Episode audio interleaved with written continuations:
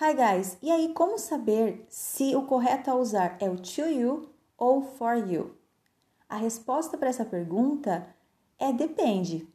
Depende do que está antes do to you ou do for you. Vamos supor que você queira dizer boa sorte para você. Seria good luck for you ou good luck to you. Bem, não há uma regra para dizer qual é o certo ou o errado.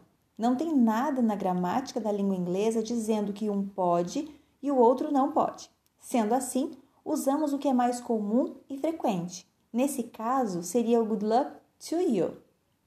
Nenhum deles está errado, porém, para um falante nativo, soa muito mais natural dessa forma. Alguns exemplos do uso do to you e do for you. Por exemplo, comprar um presente para alguém is buy a present for someone. Então, I bought a present for you. Dar um presente para alguém é give a present to someone. Então fica I'll give a present to you. A dica então é que você aprenda as expressões e como elas aparecem com maior frequência para soar o mais natural possível. Nem sempre é uma questão de regra gramatical.